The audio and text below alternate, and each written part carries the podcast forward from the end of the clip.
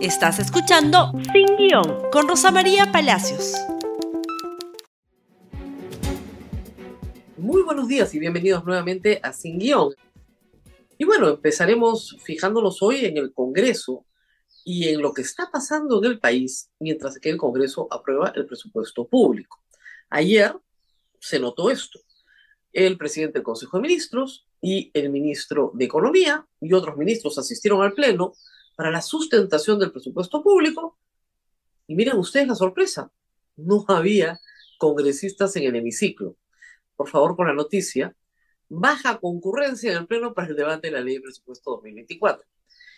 La ley de presupuesto es la ley más importante que tiene que aprobar un Congreso porque es la que define cuál es la autorización máxima de gasto que puede realizar el Estado peruano. A las 10 de la mañana se había citado a los señores congresistas y solo había cinco congresistas. Han tenido que esperar bastante rato, ¿no es cierto?, para que llegaran por lo menos un mínimo de congresistas que dieran quórum y que el señor Alejandro Soto pudiera iniciar la sesión. ¿Por qué a los congresistas les interesa tan poco la ley más importante que tienen que aprobar en cada año? Reitero, ahí está toda la autorización de gasto. Sí, es posible levantar los techos de la autorización de gasto al año siguiente con créditos suplementarios, pero todos los presupuestos de apertura están ahí. ¿Por qué no les interesa? Porque lo que les interesa ya lo negociaron en la Comisión de Presupuesto y es colocar sus obritas en el anexo 5 del presupuesto para tener a sus alcaldes y a sus contratistas, ¿no es cierto?, todos coludidos en la ejecución de obra pública. Pero para ir a aprobar el, presupuesto público, ahí sí no tienen ninguna participación. No les interesa. Ni siquiera van. Van tarde. Llegan después a votar, por supuesto, tienen que votar eh, en estos días, máximo el 30, tienen que votar, votarán. Lo aprobarán y ya está. Pero esa falta de interés es lo que genera situaciones como la que sigue, por ejemplo. Veamos, por favor, la noticia que sigue. Hambre se agravó en 10 regiones por crisis política y caída del PBI. Se ha hecho un estudio bastante amplio y este estudio revela que en el ámbito rural las cosas van a ser más complicadas al final de año. En los últimos tres meses, seis de cada diez hogares se quedaron alguna vez sin comida este es el índice global del hambre realizado por Alliance 2015. Y lo que ha dicho es que en 10 regiones de nuestro país el hambre se ha agravado debido a la inflación y por supuesto a la desalarización económica del 2022. ¿Es importante o no es importante para los votantes de estos congresistas que ellos asistan a la discusión del debate sobre la asignación del presupuesto público? Digo yo, ¿es importante o no es importante? Un país que está enfrentando hambre, Seis de cada diez hogares en los últimos seis meses se ha quedado por lo menos alguna vez sin tener que comer. Es lo más básico, ¿no es cierto? Lo más básico que cubre un ser humano es su alimentación. No les interesa a los congresistas. Bueno, les interesará, les interesará tal vez la conflictividad social, los sindicatos, las protestas internas dentro del Estado peruano. Pues parece que tampoco. Miren esto, salud. Huelga indefinida del sector salud. Huelga indefinida. O sea, a nivel nacional. Están reclamando que la escala salarial que se prometió en el 2017. ¿Ok? Entonces, todos están pidiendo, obviamente, un aumento salarial. Son 50 mil trabajadores del MINSA que supuestamente están respaldando todos esta medida, porque están obstetras, nutricionistas, psicólogos, dentistas, enfermeras, químicos, farmacéuticos, médicos, todos, todos los profesionales de la salud. Ayer no, el Congreso estaba en otra, no, no tienen preocupación por un asunto que se tiene que dilucidar, además, en el presupuesto 2024. O no se tiene que dilucidar en el 2024 el pedido de todos los profesionales de la salud que están reclamando por una oferta que se hizo y se pactó en el año 2017. ¿O ese no es un tema de interés para el Congreso? Pero ayer no solamente protestaba salud, que ya está en huelga indefinida, para el juicio de los pacientes, por supuesto, sino también educación. ayer SUTEP también paró. No todas las ciudades del Perú suspendieron clases, pero muchas sí. Y lo que es interesante es que el secretario general del SUTEP, Lucio Castro, ha establecido que la plataforma está, digamos, orientada a un plan, a la ejecución de un plan de infraestructura educativa y alimentación de alumnos, ¿ok? Y a la promulgación de reglamentos para que haya presencia de profesionales de salud en las instituciones educativas, psicólogos, nutricionistas, en fin. O sea, están poniendo en el centro de la protesta de SUTEP, que no es lo habitual, no solo el tema salarial, sino el tema de los alumnos. Están pidiendo mejor infraestructura educativa, gasto público, mejor alimentación, gasto público, y permanente presencia de profesionales de salud, sobre todo salud mental, en las escuelas públicas del Perú. ¿Dónde se va a dilucidar eso? En el presupuesto público. ¿Dónde estaban los congresistas ayer? Ocupados en otros menesteres. El presupuesto público, reitero, es la herramienta más importante de gestión que tiene el Estado. Lo que no está en el presupuesto no es de este mundo. Si no se coloca en el presupuesto el plan de infraestructura educativa, si no se coloca en el presupuesto la mejora en alimentación, Caliwarma, por ejemplo, si no se coloca en el presupuesto la contratación y apertura de plazas para profesionales de salud en escuelas, no existe el 2024. Se han asegurado los congresistas, y ese es su deber, de que todo eso esté en el proyecto, porque si el proyecto es ir escuchar y decir ya, se acabó. Hay que decir que hay cosas más graves en esa ley de presupuesto, pero con cosas que se arrastran del pasado, como por ejemplo, obviamente, el famoso anexo 5, pero también que no hay indicadores reales de gestión, no hay indicadores reales de éxito de gestión. Hoy día se publica en el diario El Comercio que la región Cusco es la que mejor ha ejecutado su presupuesto público, y eso está muy bien pero nadie llega al 80 o 90% de lo que tiene autorizado para gastar. Y sin embargo, hay que aprobar créditos suplementarios para gastar en otras cosas.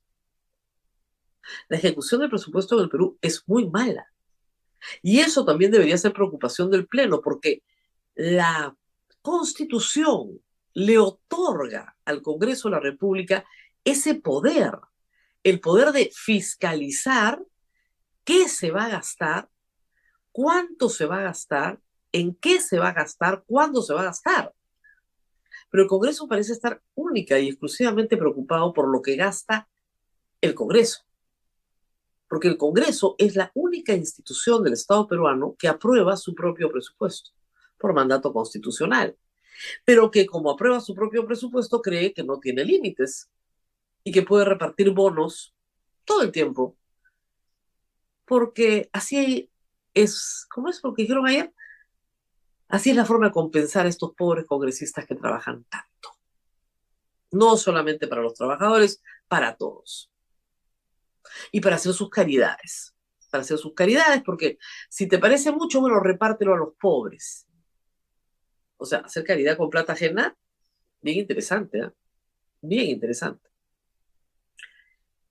Sin embargo, hay un asunto mucho más grave del cual tenemos que hablar y hablar hasta el cansancio antes que el Congreso destruya lo poco que nos queda de reforma democrática. Vamos a hablar de las PASO, primarias, abiertas, simultáneas y obligatorias, a raíz del dictamen que ya hemos presentado en este programa del Congreso que quiere eliminarlas. ¿Qué cosas son las PASO y qué cosas no son las PASO? Vamos a hacer una pausa y regresamos con eso. Tenemos un video preparado para ustedes y también una explicación que creo que va a ser bastante clara. Pero primero la pausa.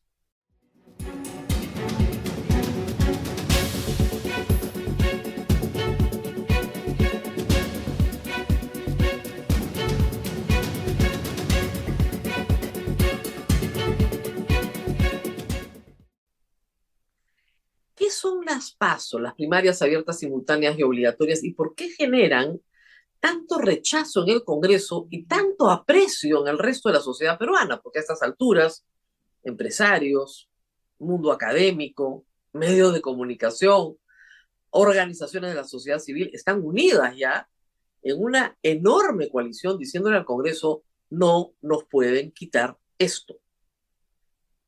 ¿Va la bicameralidad? Bien. ¿Se restituye la reelección? Bien. Pero con primarias abiertas, simultáneas y obligatorias. Ojalá también, por supuesto, con renovación del Congreso a mitad de mandato, pero con primarias abiertas, simultáneas y obligatorias. Han surgido una serie de voces diciendo cosas que son falsas sobre las pasos. La primera cosa que se ha dicho es que usted va a votar, usted que no es militante de un partido, va a votar con los militantes de ese partido, sin ningún derecho a hacerlo. No entendieron nada. Luego se ha dicho que esto es una mala copia de las argentinas. Tampoco entendieron nada. Estas son diferentes, porque tienen voto preferencial en la primaria, cosa que no tiene la Argentina. Luego se ha dicho que ya tuvimos esto, ¿ah? y que nadie fue a votar. Eso ha sido el congresista Mauricio Mulder. Nunca hemos tenido primarias abiertas, simultáneas y obligatorias. La ley se aprueba en el año 2019. Está aprobada. Está aprobada porque sus ventajas para el sistema político son muchas e importantes. Pero tenemos un video que ha preparado la coalición ciudadana que queremos compartir con ustedes.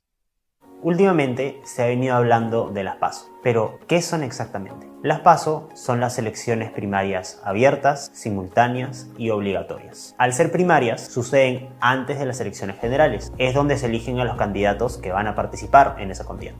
Por abiertas se refiere a que cualquier persona puede votar, no solo los militantes de un partido. Simultáneas significa que todos los partidos llevan a cabo sus primarias el mismo día y en el mismo proceso electoral. Esto hace que cada persona pueda votar en las primarias de un solo partido. Finalmente, al ser obligatorias, todos tenemos que votar, igual que en elecciones generales. Gracias a estas características, las PASO son una manera de que nosotros, como ciudadanos, elijamos de manera democrática a quienes postulan a cargos públicos, en vez de solo poder elegir entre las opciones finales que los partidos nos ponen. Además, sirven para poner un filtro preliminar a las elecciones generales. Los partidos que no alcancen un mínimo en las primarias no participan. En Perú ya hay una ley aprobada desde el 2019 para que las pasos se empiecen a llevar a cabo. Sin embargo, esto aún no es puesto en práctica. Las pasos son una manera de mejorar la oferta política de cara a nuevas elecciones. Por eso, no demos ni un paso atrás para lograr que nuestras autoridades las implementen. Ni un paso atrás es lo que piden la mayoría de los ciudadanos, la verdad, pero el problema es que en el Congreso quieren dar todos los pasos atrás y regresarnos a la Constitución más o menos de 1979 han emitido un dictamen aprobado por mayoría en la Comisión de Constitución que regresa todo el sistema a la elección por delegados, es decir, por cúpulas, y a la inscripción de partidos políticos, levantando la valla nuevamente con miles de miles de firmas, medio millón de firmas, dependiendo del tamaño del padrón electoral. Vamos a explicarlas paso, paso a paso, para que ustedes entiendan por qué son importantes ¿Por qué tenemos que defenderlas? ¿Por qué ya es una conquista del electorado? Y tal vez porque da miedo a los partidos políticos que existan. Y vamos paso a paso. Primer paso. Seis meses antes de las elecciones generales, digamos, si las elecciones son en abril, en octubre, seis meses antes, los partidos, todos los partidos juntos, en un mismo acto electoral, presentan sus candidatos ¿Cuántos pueden presentar? Los que quieran. Si quieren presentar cuatro para presidente de la República, cuatro, tres, dos, uno solo, uno solo. Presentan sus candidatos, todos los candidatos que quieran, todos los partidos. ¿Ok? ¿Quién elige a sus candidatos? Depende de cada partido. Pueden presentar un candidato por, ¿no es cierto?, circunscripción pueden presentar muchos candidatos por cada circunscripción. Esa sí es una decisión interna. La mayoría de partidos, presumo yo, presentará a todos los candidatos que quieran participar. Simplemente bastará con inscribirse. Y esa presentación de candidatos, ¿ok? Es simultánea. Todos los peruanos que estamos en el padrón electoral, los 25 millones, vamos a votar a un colegio al mismo en el que vamos a votar seis meses después. ¿Y qué nos van a entregar? Nos van a entregar una boleta, supongamos que ya haya bicameralidad, que tiene presidente, que tiene senadores, que tiene diputados. Votamos por una sola opción, una, no por el otro partido, por el que no me gusta para perjudicar, no, no, una, una por presidente, una por senador, una por diputado.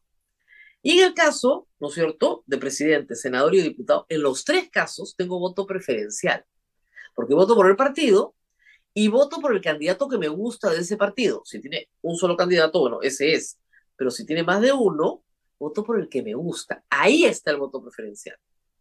Terminado el proceso, salen los resultados y quedan armadas las listas de acuerdo al voto popular. El candidato presidencial es el que ha elegido el pueblo. El candidato al Senado, el que ha elegido el pueblo y diputados igual. ¿En qué orden? En el orden en que han sacado más, más votos. El que saca más votos de la lista es el que va número uno, número dos, tres, cuatro y cinco. Entonces, en abril, seis meses después, vamos a votar por candidaturas que ya no tienen voto preferencial. Simplemente votamos por los partidos. Nada más. ¿Qué ventajas tiene esto? La primera, en las PASO, quien no saca 1.5% de la votación, no juega. Chao, se acabó. En este momento tenemos 25 partidos. 25 partidos. ¿Ok? Eso quiere decir que los partidos de esos 25 que no saquen 1.5% no van a la elección general y por lo tanto nuestro voto se aglutinará en menos candidaturas, haciéndolas más sólidas, más fuertes, más legítimas. Primer acto.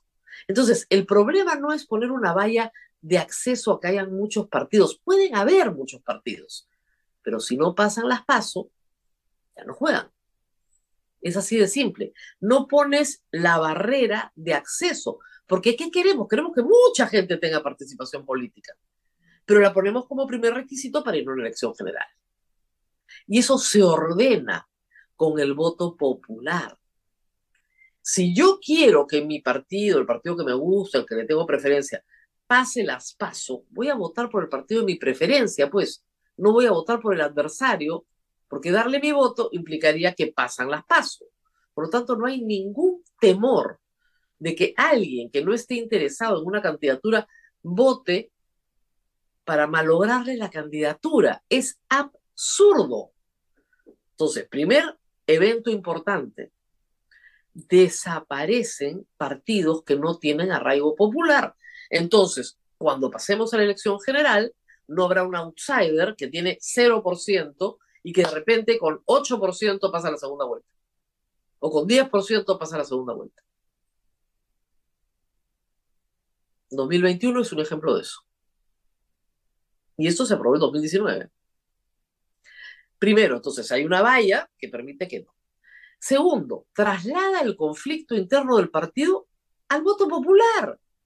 Le conviene al partido, se acabaron las facciones, se cambiaron los pleitos. Tercero, saca la plata negra de la campaña.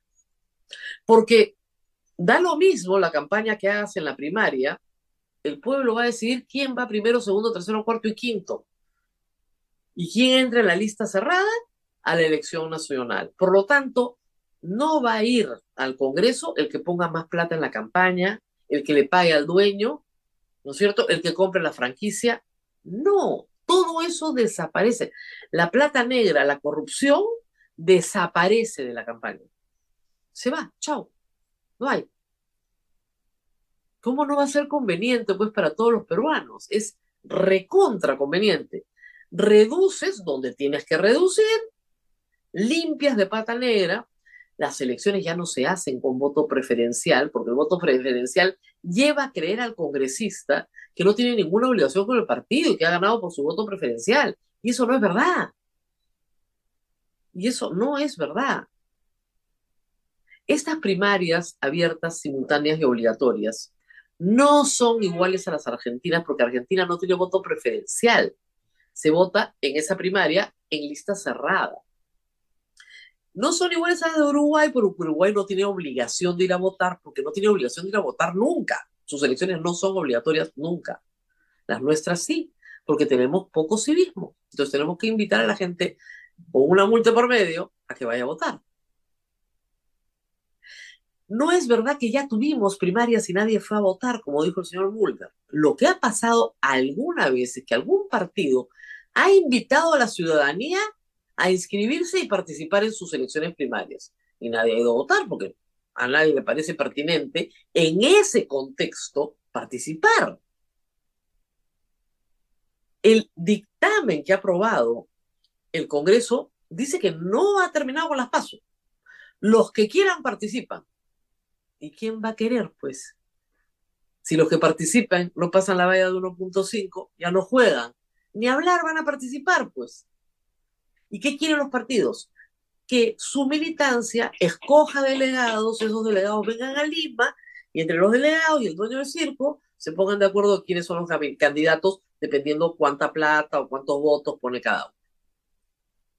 Que es el peor sistema posible y que ese sistema es el que determina que tengamos pésimos congresos. En seis meses, además, ya con los resultados conocidos mucho antes, usted, yo, todos los peruanos, tenemos mucho tiempo para investigar los antecedentes de cada uno de estos sujetos. Entonces, podremos saber para abril si verdaderamente tienen un compromiso con una plataforma ideológica, política, con un programa, con un proyecto, o están ahí a ver qué sacan. Lo podremos saber con mucha anticipación y podremos premiar o castigar a los candidatos que ya los tenemos para abril con nuestro voto. El Congreso se opone a esto. No podemos permitir que nos quiten esto. Si quieren bicameralidad y si quieren reelegirse perpetuamente, lo que se necesita es un sistema de democracia interna que hoy no existe. Y ese sistema solo puede ser trasladado al pueblo. Al pueblo un pueblo que no tiene afecto por los partidos, un pueblo que no quiere militar en los partidos, un pueblo que no tiene ninguna simpatía por los partidos, pero que merece tener un Congreso honesto, que merece tener un Congreso que no se reparta bonos o que no sea indiferente al hambre, a las huelgas, ¿no es cierto? Un Congreso que esté metido en el presupuesto público, un mejor Congreso. Esos son las pasos. La posibilidad, no la panacea, la posibilidad con participación popular de tener un mejor Congreso. Eso es lo que está en juego. Espero que se haya entendido y voy a seguir explicándolo y explicándolo y explicándolo. No se dejen engañar.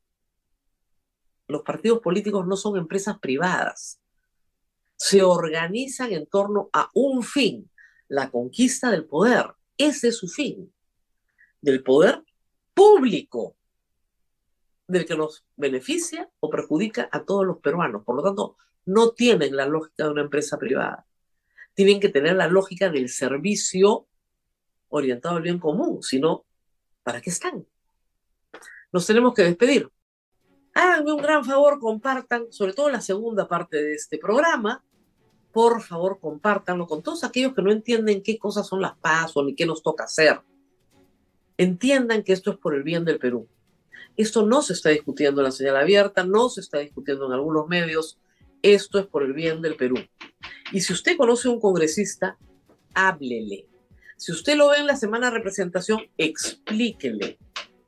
Y de repente cambie su voto. Aunque todos sabemos que esto depende únicamente de dos personas, Keiko Fujimori y César Acuña.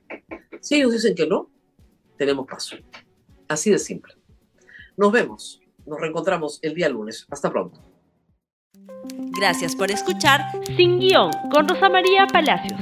Suscríbete para que disfrutes más contenidos.